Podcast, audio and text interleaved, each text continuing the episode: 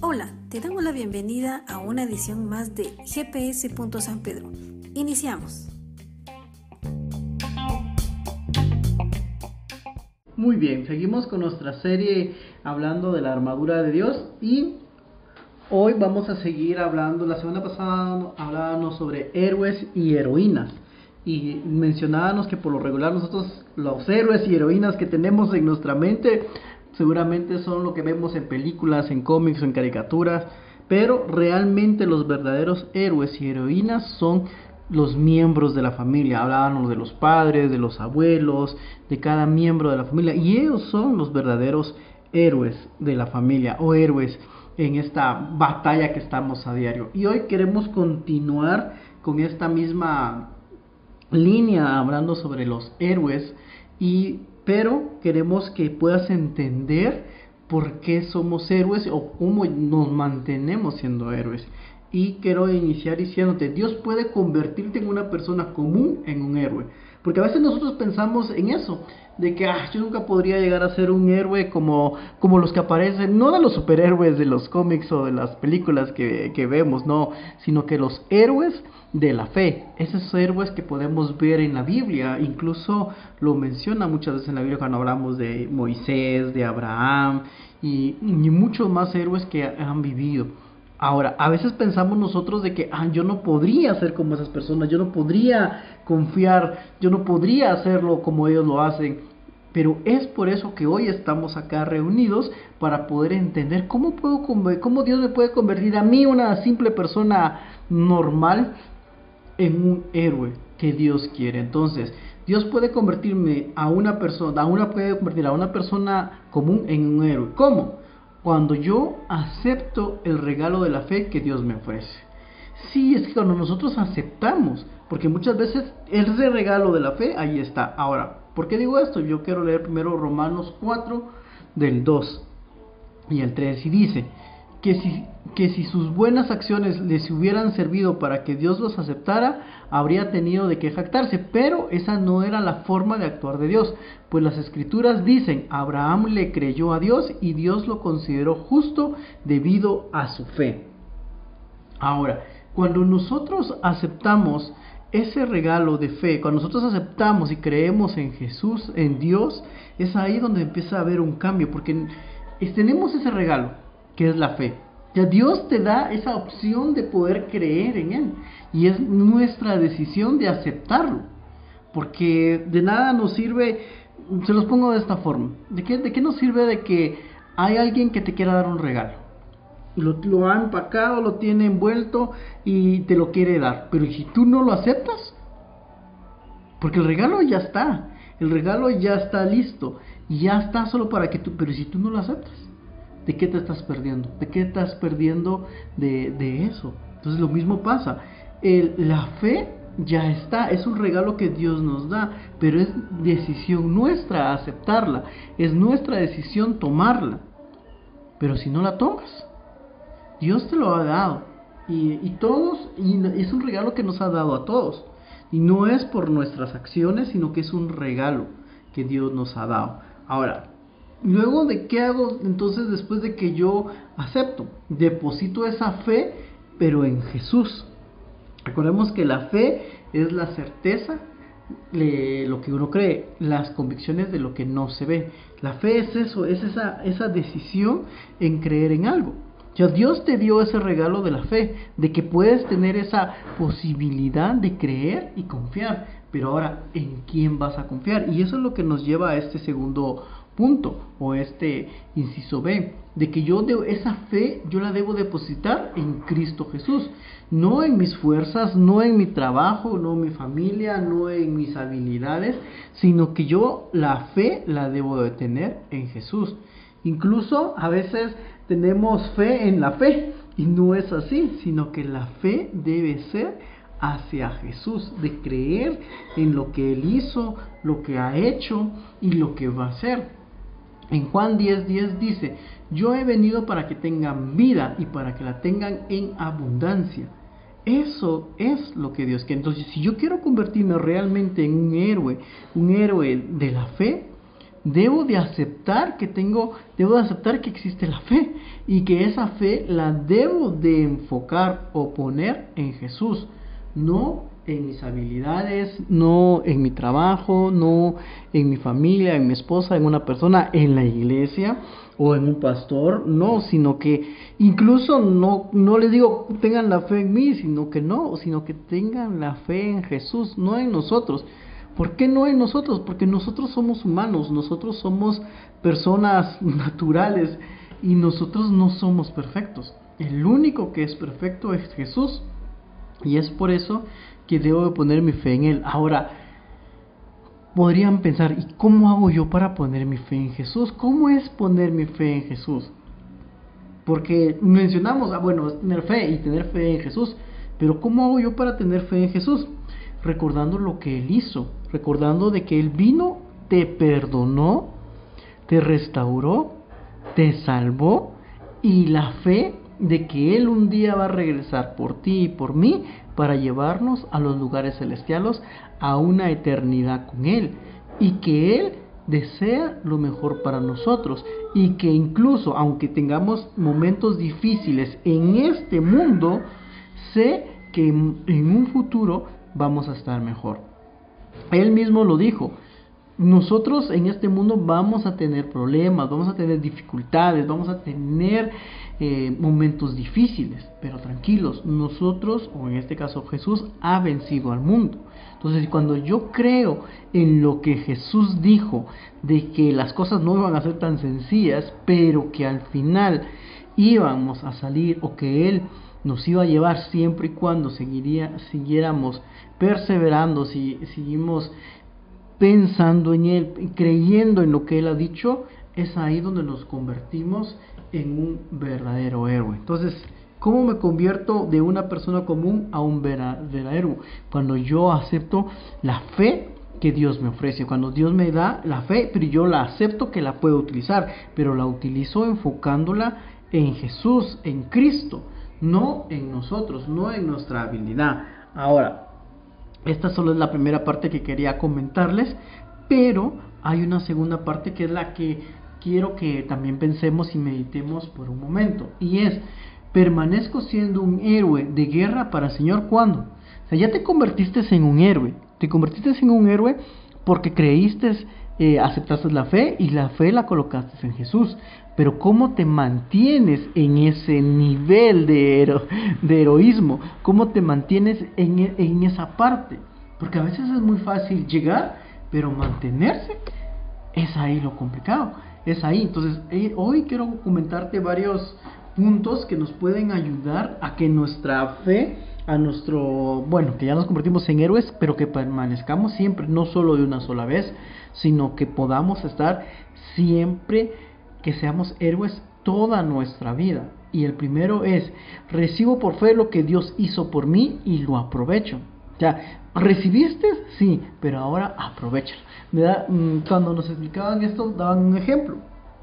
Imagínate la prenda de vestir que más te gusta, la que más habías soñado, la que más querías comprar y te la regala. No sé qué será, imagínate ahí, yo quiero que pienses y que te imagines cuáles son zapatos, pantalones, chaquetas, corbatas, un traje, una gorra, unos lentes, no lo sé. Ese regalo, esa prenda de vestir que tanto añorea, que tanto eh, deseabas y anhelabas y que te la han regalado. Imagínate eso. Entonces, ahora que ya te la han dado, ya te la han regalado, ¿qué haces? Tú dices, bueno, la voy a guardar para una ocasión especial y esa ocasión especial tal vez nunca llega. Entonces, ¿de qué nos sirve haber recibido ese regalo que tanto queríamos, anhelábamos y la guardamos si nunca la íbamos a usar o nunca la vamos a usar? Entonces, lo mismo sucede con lo mismo sucede con, con, con este regalo. Cuando nosotros decidimos cuando nosotros decidimos eh, aceptarlo, pero también aprovecharlo, es ahí donde, donde vamos a poder ser y mantenernos como verdaderos héroes. Así que permanezco siendo un héroe de guerra para el Señor cuando recibo el regalo de la fe, recibo por fe lo que Dios hizo por mí y lo aprovecho. O sea, lo, lo aprovechamos. Eso es lo que deberíamos de hacer. No dejarlo ahí, sino que empezarlo a aprovechar. Entonces, solo de esa forma yo puedo mantenerme. Por ejemplo, y para eso que vamos a leer Romanos 4:18 y dice, vamos a leerlo y dice de la siguiente forma. Aun cuando no había motivos para tener esperanza, Abraham siguió teniendo esperanza, porque había creído en que llegaría a ser el padre de muchas naciones, pues Dios le había dicho, esa es la cantidad de descendientes que tendrás. Romanos 4:18. Acá, si nos damos cuenta, Dios le había dado una promesa a Abraham. Habían dado, y él había creído en eso. O sea, por fe, lo, lo por fe creyó. Pero luego, después de varios años, él siguió y la aprovechó, siguió creyendo, pensando y actuando de que se iba a cumplir. Yo recuerdo que, que en una ocasión bueno, no, recuerdo quién me comentó, pero decía, mira, si vos querés eh, un, carro y en algún momento querés un vehículo, primero tenés que tener el garage. ¿Cómo vas a tener un carro si no tenés un garage? Entonces, primero, antes de tener el carro, tenías que, tenés que tener el lugar donde guardarlo. Y, definitivamente es así. Y no te estoy diciendo que no puedes tener carro si no tienes garage, pero eso es una forma de, pensar. ¿Dónde lo vas a guardar? Y, así podríamos pensar, cuando nosotros empezamos a actuar conforme a las promesas de Dios, aunque no lo hayamos visto o no lo estemos viviendo, Dios te va a, Dios te lo va a dar. Yo también en una ocasión, eh, no en una ocasión, sino que eh, sabemos que, bueno, tal vez me voy a desviar, no sé si es desviarme, pero tal vez quiero poner este ejemplo. Por ejemplo, si tú trabajas para una empresa y, tienes un salario fijo, un salario mensual de X cantidad de dinero, sabemos de que nosotros tenemos, bueno, no solo los que trabajan en un trabajo fijo, sino que todos tenemos que dar una ofrenda y un diezmo. Y el diezmo, como su nombre lo indica, es del 10% de lo, de lo que ganamos. Pero ¿qué pasa si tú en lugar de dar 10 das 15? ¿O que en lugar de dar 15 das 20? pero estás pensando de que tu salario es, es, es como que si tú ganaras más, imagínate, como que ganaras el doble. Y tú por fe estás dando tu ofrenda o tu diezmo mucho más alto, creyendo que en algún futuro Dios te va a dar más. Y eso es algo que, que aunque tal vez lo veas así como que, bueno, ¿cómo voy a dar yo más y gano menos? Pero si tú por fe estás dando más, es porque Dios en algún momento te lo va a dar. Tú ya te creíste que en algún momento tus ingresos van a poder llegar a ser de esa forma. Y pero tú ya lo estás creyendo y ya estás actuando de esa forma. Por eso dice, recibo la fe que Dios hizo por mí y lo aprovecho. Cuando yo ya lo pongo en práctica, cuando yo ya decido actuar y vivir conforme a lo que Dios ha dicho, aunque no lo esté viviendo como le pasó a Abraham. Dios le dijo que iba a tener una gran descendencia y yo me pongo a pensar de que en algún momento después, bueno, si voy a tener una gran descendencia, bueno, voy a tener que dejar esto para mi hijo, le voy a heredar esto, aquello, le voy a brindar todo esto. Yo me pongo a pensar en esto ahorita. ¿Por qué? Porque yo tengo un hijo de 7 años y yo digo, bueno, si yo, ¿dónde va a vivir? En algún momento se va, ya no va a vivir en la casa, tiene dónde dejar, o sea, yo estoy pensando en algún momento si, bueno, él va a vivir o hay un terreno, o hay un lugar donde él pueda construir, donde él pueda vivir, ya pensando tal vez en la herencia, pero, pero yo ya estoy pensando en eso. Entonces me imagino que Abraham pasó lo mismo. Cuando Dios le dijo que iba a tener un hijo y que iba a tener una gran descendencia, yo me pongo a pensar de que él dijo, bueno, entonces tengo que trabajar, tengo que dejar los cimientos, tengo que dejar bien bien estabilizado el, el, hogar, la, la, familia, el terreno, no sé, para que cuando llegue su hijo todo esté bien. Y yo me pongo a pensar de que él lo hizo así. Y por eso pues, seguramente trabajó, hizo todo lo posible. Ahora, tú y yo estamos poniendo en práctica y estamos aprovechando esa fe que tenemos em, en Dios para que empezara a actuar correctamente. Entonces, yo puedo mantenerme como un héroe eh, de, guerra cuando yo aprovecho esa fe y sigo confiando. Número siguiente punto. Y dice, permanezco siendo un héroe de guerra para el Señor cuando agrado a Dios con mi fe. Cuando yo empiezo a actuar y mis acciones van enfocadas a mí, o van alineadas a lo que yo creo. Porque muchas veces nos pasa de que yo quiero hacer algo, pero hago otra cosa, como lo decía Pablo. Pero acá, cuando yo decido agradar a Dios con mi fe, entonces yo ya me empiezo a mantenerme en, esa, en ese camino, en ese sendero. En Hebreos 11:6 dice, sin fe es imposible agradar a Dios, porque es necesario que el que se acerca a Dios crea que Él existe y que sabe recompensar a quienes lo buscan.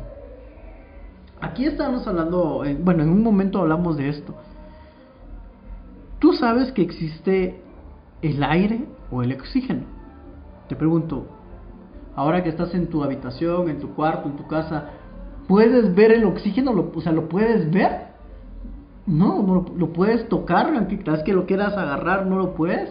Lo puedes oler porque tal vez no, no sientes, o sea, no es... Eh, no tiene olor, no tiene sabor, no tiene no se puede palpar, pero existe. ¿Y cuál es la prueba de que existe? De que nosotros existimos, porque si no, no existiera el oxígeno, no pudiéramos vivir. Entonces lo mismo pasa con Dios. Sabemos que Dios existe.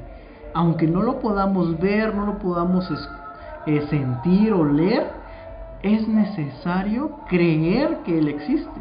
Por eso dice, agrado a Dios con mi fe. Cuando yo creo en Dios y en lo que Jesús hizo por mí, yo ya lo estoy agradando. Cuando yo estoy reconociendo de que Él es todopoderoso, de que Él es grandioso y de que Él está ahí. Entonces, eso ya cobra sentido con lo que dice aquí Hebreos 11:6. Sin fe es imposible agradar a Dios, porque es necesario que el que se acerca a Dios crea que Él existe y que sabe recompensar a quienes lo buscan yo quiero que tal vez pongas a pensar en esto, no sé si en algún momento lo has hecho o no, que te has puesto a orar, tal vez solo tú en tu habitación, y a hablar y a orar. Pero cuando oras, crees que, que Dios te está escuchando. Tú tienes, nosotros tenemos que creer de que Dios te está escuchando. Porque si no, no tendría sentido el de que nosotros habláramos, oráramos si sabemos que no nos va a escuchar. Por eso dice acá, porque es necesario que se acerque a Dios, que, que se acerque a Dios, crea que Él existe. Cuando tú oras, cuando tú hables tu corazón, tienes que tener esa certeza de que Dios existe. Y cuando yo creo que Dios existe y que y creo y que lo que hago agrada a Dios, entonces yo me mantengo en el sendero que Dios quiere para nosotros. En Santiago 2.17 dice, Así también la fe por sí sola, si no tiene obras, está muerta. Yo debo de creer, pero también debo de actuar. Y no es que por obras voy a ser salvo. No, pero si yo creo, también se debe de reflejar en mi diario vivir que yo creo, que mis acciones van alineadas a lo que yo creo. Sé que es difícil porque a todos nos cuesta, pero es importante que nos podamos enfocar y concentrar en, vivir y actuar de una forma correcta y adecuada. Ahora, permanezco siendo un héroe de guerra para el Señor cuando bendigo a mis descendientes. Para los que somos papás, tal vez, eh, no, tal vez, sino que tal vez se nos puede hacer un poco más fácil esto o poder entender. Porque Dios, si, si vemos en la Biblia cuando en Génesis, él habla de que dice, bueno, multiplíquense, sean fructíferos y tengan muchos hijos, por decir así. Así lo dice literalmente. Pero ¿para qué Dios nos pide hacer eso? Para que demos a conocer a nuestra descendencia sobre Él. Y no solo eso, sino para bendecirlos. Bendecir a, nuestros, a nuestra descendencia. Porque aunque no lo crean, y a veces, es difícil de, de creer, hay papás o hay familias que no bendicen a sus hijos, que no los animan, que no los apoyan, que no los, mm, guían.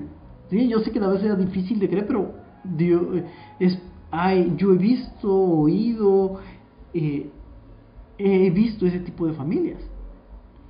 Y, Dios nos dice que bendigamos a nuestros hijos, a nuestra descendencia. Pero ¿por qué quiere Dios que lo hagamos? Porque Él desea que nosotros le sigamos contando a las próximas generaciones sobre Él, sobre lo que Él ha hecho, sobre lo que nos ha bendecido.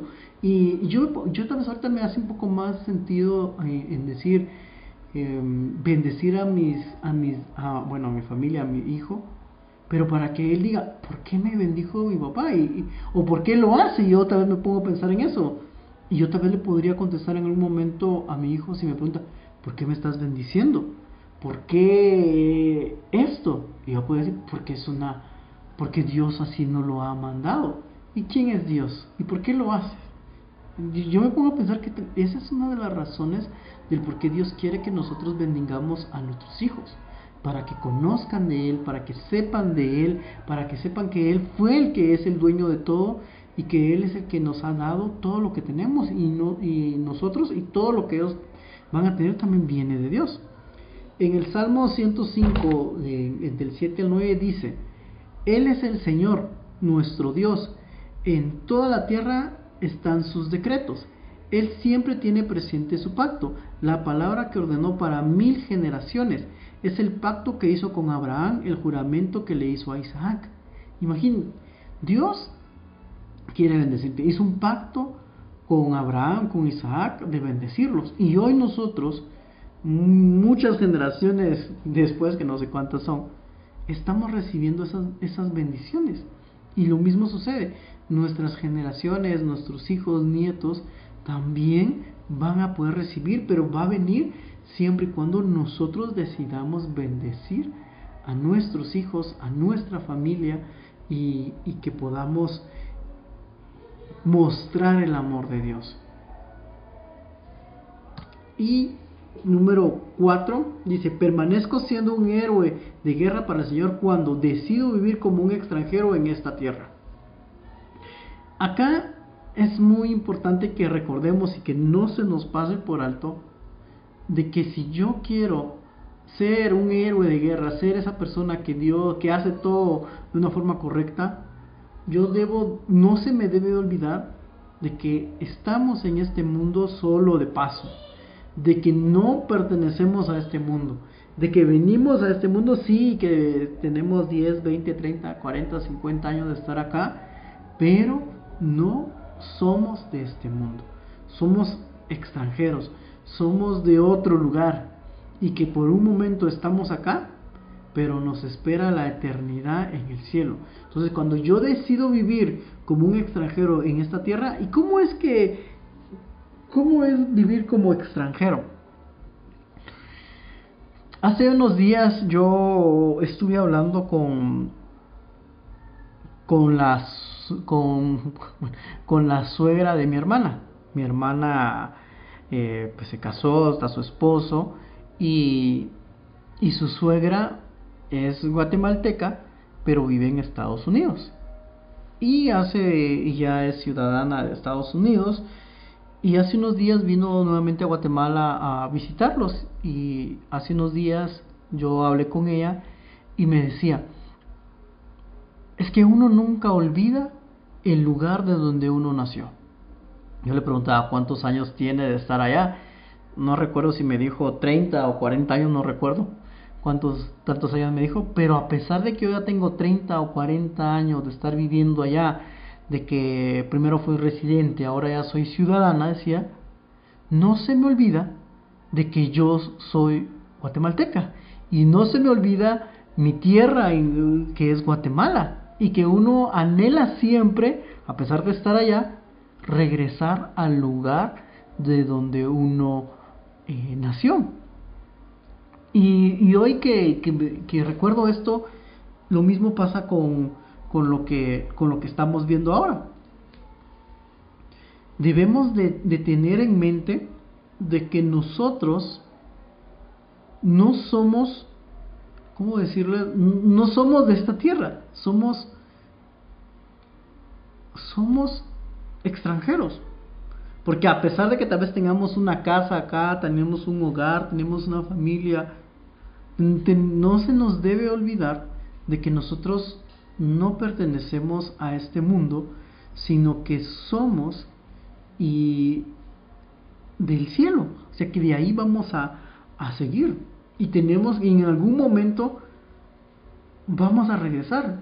Y, no es que no, con esto tampoco no es de que no tengamos que hacer nada en esta tierra, no tengamos que hacer una casa, un hogar, una familia, no, sino que no se nos debe de olvidar de que tal vez, aunque estemos de paso acá, y que estemos por un tiempo, 20, 30, 40, 50, 100 años acá, no somos de acá, y que en algún momento nos espera nuestro hogar en la eternidad y regresar a, a ese lugar. Por eso permanezco siendo un héroe de guerra para el Señor cuando decido vivir como un extranjero en esta tierra. Y quiero leerles Colosenses 3 del 2 al 3 y dice, concentren su atención en las cosas de arriba, no en las de la tierra, pues ustedes han muerto y su vida está escondida con Cristo en Dios yo me pongo, esta parte, a mí me impacta más la primera parte porque dice, concentren su atención en las cosas de arriba. ¿Qué cosas de arriba? En las cosas del cielo. Sé que es importante tener un trabajo, este, tener un negocio, eh, divertirnos, no sé, y hacer todo lo que tenemos que hacer, pero no se nos debe de olvidar que nuestra mayor atención es Dios y que en algún momento vamos a regresar a estar con Él. Y eso es lo que no se nos debe de pasar. Debemos de, de, de, pensar en eso, que yo decido vivir como extranjero. A pesar de que trabajo, hago lo que tenga que hacer en este mundo, pero no se me olvide de que no pertenezco acá. Que, que debo regresar y que regresaré en algún momento con, con Dios cuando Jesús venga por nosotros, no sabemos cuándo, pero de que va a regresar, va a venir. Y eso es lo que, lo que debemos de recordar. Ahora, ya casi para finalizar, dice, permanezco siendo un héroe de guerra para el Señor cuando tomo el casco de la salvación y la espada del Espíritu. Ahora, si, le, si ahora me hace un poco más de sentido decir, ¿para qué me sirve a mí el casco de la salvación? ¿Para qué me sirve ese casco? Dice salvación, pensemos en salvación, ¿qué crees que yo soy salvo, que soy rescatado? Me sacan de un lugar para estar en un lugar mejor. Cuando yo decido creer en Dios y creer en Jesús. Entonces, yo uso la parte de la armadura que es el casco de la salvación, cuando yo decido y entiendo que Dios me ha dado la oportunidad de creer en Él y que yo he tomado la decisión de creer en Jesús. Y cuando yo he tomado la decisión de creer en Jesús, es ahí cuando yo me vuelvo salvo. Cuando yo tengo, cuando yo me pongo este casco de la salvación, cuando yo me pongo esta parte de la armadura que protege mi mente, mi cabeza, de decir yo soy salvo, yo no pertenezco a este mundo, yo pertenezco a un, un reino eterno. Entonces yo me convierto en este héroe de guerra, en esta guerra que estamos viviendo, yo me convierto en eso. Pero hasta que yo decido en mi mente creer de que soy salvo. Porque muchas personas, a pesar de que tal vez conozcan de Dios, han escuchado, no se consideran salvas o no han sido salvadas. ¿Y cómo puedo ser yo salvo? Recordemos que para ser salvo lo que nos dice es que debemos de creer, de confiar en Dios, en Jesús, en lo que Él ha hecho. Entonces tú y yo nos volvemos salvos o nos colocamos el casco de la salvación cuando crees en que Jesús te ha salvado. Porque la armadura ahí está, el casco ahí está. Es como lo que te decía al principio. Dios te ha dado esta armadura, te ha dado el casco. Y el casco está ahí. pero tú no decides ponértelo. ¿En qué momento decides ponerte ese casco? Cuando crees en que Jesús vino y murió por nosotros y te salvó. Que a pesar de que tal vez nos equivocamos hoy en la mañana, a pesar de que tal vez me peleé con alguien ayer, a pesar de que maltraté a alguien en el tráfico, a pesar de que, no sé, hayan pasado tantas cosas, pero si tú crees que Jesús vino por ti y por mí, tú ya eres salvo. Entonces es ahí hasta cuando tú decides ponerte el casco o el yelmo de la salvación. Pues dice también el yelmo de la salvación. Dice, tomad el yelmo de la salvación y la espada del Espíritu, que es la palabra de Dios, en Efesios 2.17. Cuando nosotros decidimos creer eh, en Dios y en Jesús, nos convertimos en héroes de guerra porque hemos decidido tomar la salvación para nuestra vida, para nuestra familia. Y, aquí es algo que me pongo a pensar, eh, Dios toca ahorita mi corazón, cuando nosotros decidimos ser salvos, porque nosotros creemos en Jesús, esa salvación también es para nuestra familia. Ponte a pensar, si tú crees en Dios, en Jesús, tu familia también llegará a ser salva. Pero tú dirás, no, pero si mi hermano no cree, mi hermana no cree, este, mi familia aquí, mi familia allá, pero si tú crees, a su debido tiempo también serán salvos.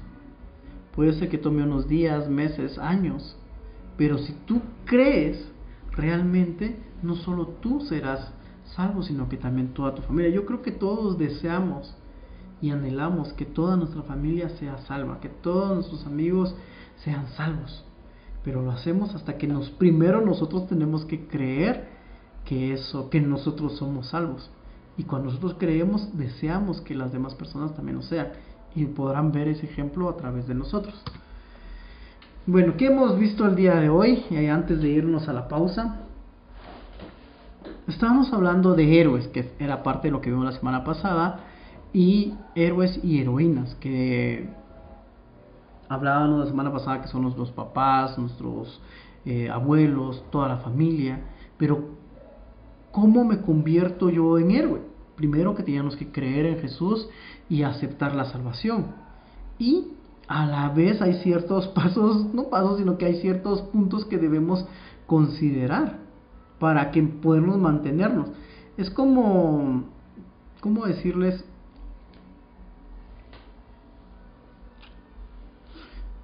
Cuando un campeón, cuando un deportista, un atleta se vuelve campeón, llegó a la cima de, de, de, de ese deporte. Pero necesita mantenerse el hecho de que haya llegado no quiere decir que ya no tenga que entrenar, ya no tenga que cuidar su alimentación, que ya no... Al contrario, si desea mantenerse, él tiene que seguir haciendo ciertos pasos, debe seguirse cuidando y lo mismo pasa con nosotros. Nosotros nos, convertimos en, un, en héroes de la guerra cuando creemos en Jesús, cuando aceptamos en Jesús, pero es necesario que permanezcamos siempre en ese, en ese nivel. ¿Y cómo lo hacemos? recibiendo la fe. ¿Cómo lo hacemos? Agradando a Dios con mi fe. ¿Cómo lo sigo haciendo? Expandiendo mi fe hacia las demás personas o en este caso bendiciendo a mis generaciones por fe. Y cuando yo decido también vivir y creer de que a pesar de que estoy en este mundo, yo no soy de este mundo y que en algún momento voy a regresar a, a la eternidad con Dios cuando Jesús venga. Entonces cuando yo decido y hago esto, tengo en mente esto, yo puedo mantenerme, pues mi fe se puede mantener en ese nivel que Dios quiere, que siempre estar conectados con Él. Y en el Salmo 16.3 dice, los justos de la tierra son mis verdaderos héroes, ellos son mi deleite. Imagínate, Dios te dice que tú eres un héroe y que Él se deleita en ti. Pero ¿cómo hago yo para eso? Yo debo ser justo. ¿Y cómo puedo ser yo justo? A través de la fe, actuando conforme a Dios le agrada, bendiciendo a las demás personas y creyendo de que este mundo solo es pasajero y que tengo una eternidad con Dios. Vamos a la segunda parte. Y la verdad es que les acabo, acabo de enviar al grupo una imagen donde están las preguntas, pero yo sé que hay personas de que tal vez nos van a escuchar después en diferido y dirán, ¿y cuáles son esas preguntas que, que enviaron? ¿Cuáles son esas preguntas para meditar o para, para, dice discusión, pero no es discutir, sino que es como meditar? Y vamos a ver, son una, dos, tres, cuatro, son cinco. Y las voy a leer y luego pues ya vamos a darnos un tiempo a nosotros mismos para que escojamos una y, tratemos de contestarla. La primera dice, Abraham tuvo temores, dudas, frustraciones y pudo vencerlas. ¿Cómo está tu fe en el Señor para que puedas creer en las obras y milagros grandes que puede hacer en tu vida? Esa es la primera. La segunda, ¿Le has dado el espacio suficiente al Señor para que pueda hacer de ti lo que Él quiere que seas? Ah, eso sí. Esa como que la voy a intentar contestar yo. Tres dice, ¿qué acciones debes de tomar para permanecer siendo una heroína o un héroe de guerra? ¿Cómo qué tienes que hacer para mantenerte en forma en el Señor? Número cuatro dice, como heroína o héroe de guerra, ¿cuáles son las cualidades en las que debes de mejorar o soltar para agradar al Padre? Ah, eso también está complicada. No complicada, sino que es así como que te deja que pensar qué debo de hacer y qué debo dejar de hacer. Muy bien. Y la número 5 dice, ¿has abierto tu corazón al Señor y lo has dejado entrar permitiendo que sea tu Salvador y reconciliador? Si no es así, debes de hacerlo también nos hace la pregunta, ¿ya hemos aceptado a Jesús como nuestro único y suficiente Salvador? Entonces, lo dejamos ahí. Bueno, en lo que los demás piensan, ¿qué pregunta van a tratar de contestar? Yo me voy a quedar con la número 2 y dice, la voy a volver a leer porque esta me, me, me hizo clic dice, ¿le has dado el espacio suficiente al Señor para que pueda hacer de ti lo que Él quiere que seas? Ah, yo, ahora se me ocurre, tal vez un ejemplo eh, muy, muy, muy, muy claro. Y tal vez lo viví yo con, con, mi, con Ian. Hace uno, bueno, este año Ian empezó a estudiar. Entonces, por, por ese motivo tuvimos que cortarle el cabello, porque nosotros no le habíamos cortado el cabello como siempre lo, tenía, lo ha tenido un poco largo. Pero, entonces, con ese contexto, imagínate, yo tengo que cortar el cabello, pero si él no se deja, yo no le podría cortar el cabello. Sabemos que lo correcto para ir a estudiar es que tenga el cabello corto, porque así son las reglas. Pero si sabemos que es lo correcto, que así debe de ser, pero si él, mm, aunque yo sea su papá, aunque yo sea más grande que él, aunque yo lo, lo obligue, pero si él realmente no se deja cortar el pelo, por más que yo quisiera, no lo cortaría, no lo podría cortar. Porque en lugar de cortárselo bien, incluso tal vez lo podría lastimar, lastimándole una oreja, cortándole una oreja, o imagínate. Entonces, en ese contexto, piensa en eso, porque cuando me tocó llevarlo al peluquero fue, fue algo complicado pero al final se dejó este, y, le cortamos el cabello. Ahora, lo mismo pasa con nosotros. Dios quiere, quiere transformarnos, pero le damos el permiso para que lo haga. Por eso, cuando leí esta segunda pregunta o esta segunda interrogante para meditar, me puse a pensar que, ¿será que yo le he dado el espacio suficiente para que Dios transforme mi vida? o solo le he dado así como que mm, a lo lejos. Voy a volver a leer la pregunta porque sí me, dejó mucho en qué pensar y dice, ¿le has dado el espacio suficiente al Señor para que pueda hacer de ti lo que Él quiere que seas? Dios te quiere transformar y quiere hacer algo de ti, pero yo le he dado el lugar para que Él lo haga. O siempre pongo excusa de no puedo, no quiero, estoy ocupado, no me gusta. Entonces, a mí esta me, me, me impactó bastante porque porque a veces estoy con eso de que tengo mucho trabajo, tengo que hacer esto y lo otro, y, y no, tal vez le dedico tanto tiempo como debería de darle a Dios, o dedicarle tiempo para que Él trabaje en mí el tiempo que debería de hacer. Hace unos unas semanas yo escuché una, una prédica del apóstol Sergio Enríquez y me impactó bastante eh, un comentario que él hizo. Y él decía que en algún momento le cuestionaron a él o a, unas personas, mire, ¿por qué tanto tiempo va usted a la iglesia? ¿Y por qué tiene que estar yendo tanto tiempo a la iglesia? Porque cada hay tantos servicios. No le basta con ir una vez a la semana dos horas. Y él, y él contestaba o decía y ponía esa neta, mira, sabemos que una profesión, pongamos, hay muchas profesiones, pero pongamos esta, un doctor. Para que una persona se vuelva doctor, ¿cuánto tiempo debe dedicarle a estudiar, a aprender y a practicar? ¿Le bastaría dos horas a la semana? Y, nosotros tanto tú como yo y cualquiera dirán, no, ¿cómo va a estudiar con dos horas a la semana? No es suficiente. Y él decía, pues lo mismo pasa con nosotros. Nosotros necesitamos aprender más de Dios, necesitamos practicar más de Dios y no, no deberíamos limitarnos a, a un par de horas.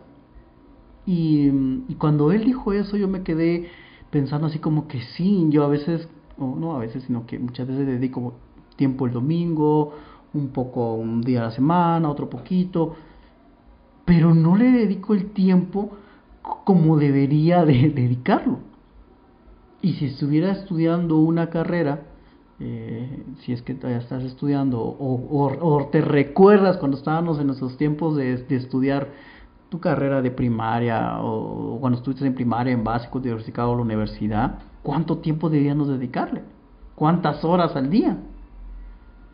Y entonces, en ese contexto y con esta pregunta, así como que me, estoy dejando moldear y estoy dándole el tiempo suficiente, y yo creo que aquí yo mismo contestaría de que no, tal vez no le estoy dando el tiempo suficiente a Dios. Y, y sí me, me hace clic el de debo dedicarle más tiempo y, en ese tiempo dejar que Él transforme mi vida. Entonces, esa fue la que yo escogí, pero bueno, esa fui yo. Entonces, pero ahora les pregunto a ustedes, vamos a ver, está Rosa María y Maco. Entonces, empecemos con Rosa María. Rosa María, de lo que hemos comentado el día de hoy y de lo poquito que hemos que he tratado de explicar y en base a estas preguntas que mandé al grupo, ¿Cuál de estas preguntas te gustaría contestar o tomar, tratar de responder o que te hace más clic?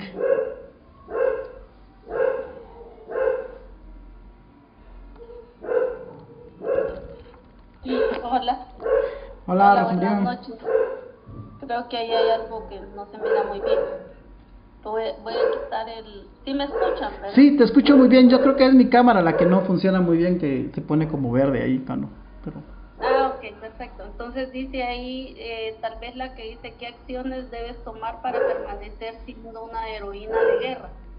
Yo creo que eh, desde el momento en que creemos y por la fe, creo que, que por ahí viene un, un tema importante que en la vida de cada uno creo que todos nos aferramos a algo para poder, eh, a algo terrenal.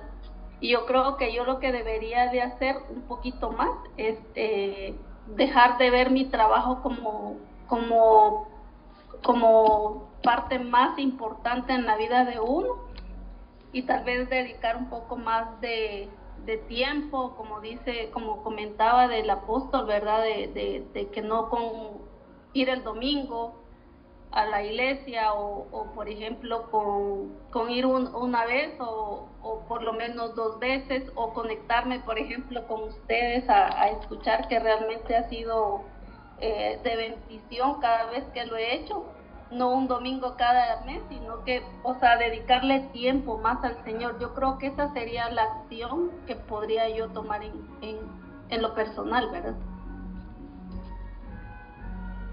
Gracias, Rosa María. Y sí, creo que ahí creo que estamos coincidiendo, a todos nos hace falta. Gracias por tus comentarios. Este, Betty, no sé si tú quieres comentar algo o eliges alguna otra pregunta de las que lanzamos o comentario.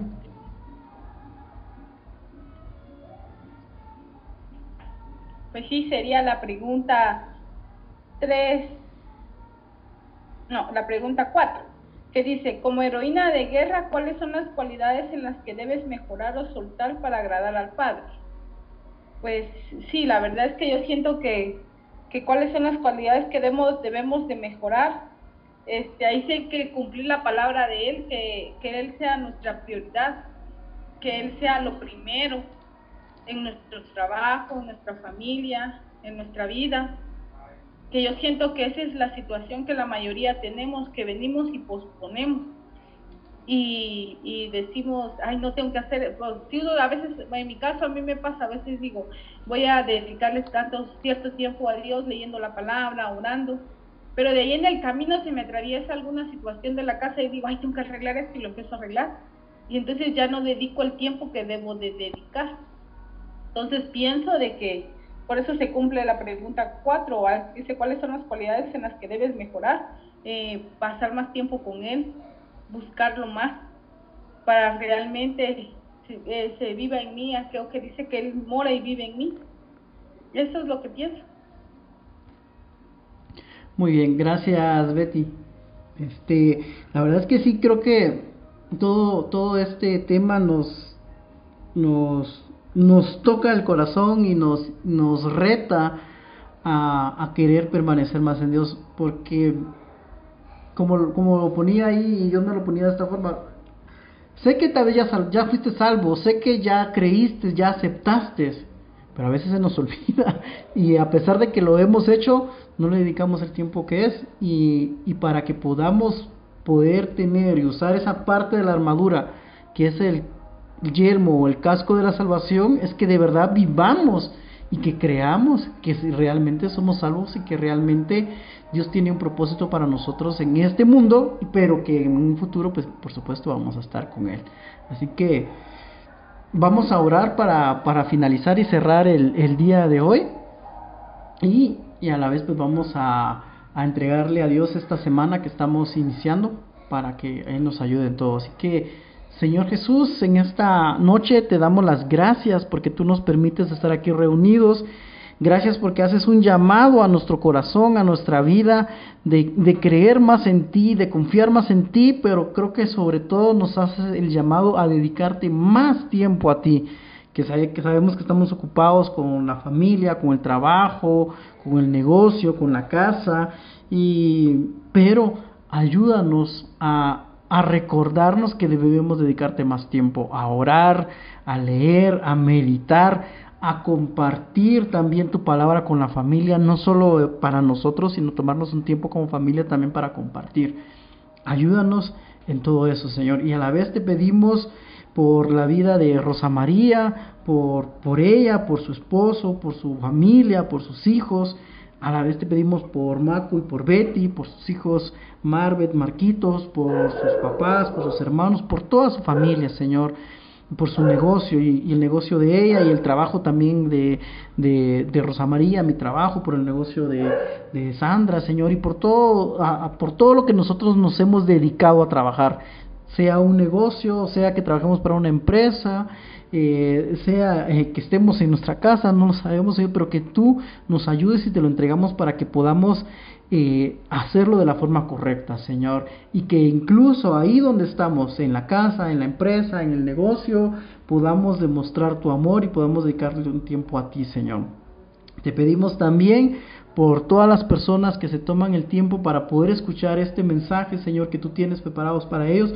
Toca su corazón, Señor. Sabemos que no somos nosotros, sino que eres tú el que habla, Señor. Y toca su corazón para que puedan eh, entender y comprender tu palabra, Señor. Gracias por lo que haces, Señor. Te pedimos, Señor, que nos sigas ayudando. En el nombre de Jesús. Amén y amén.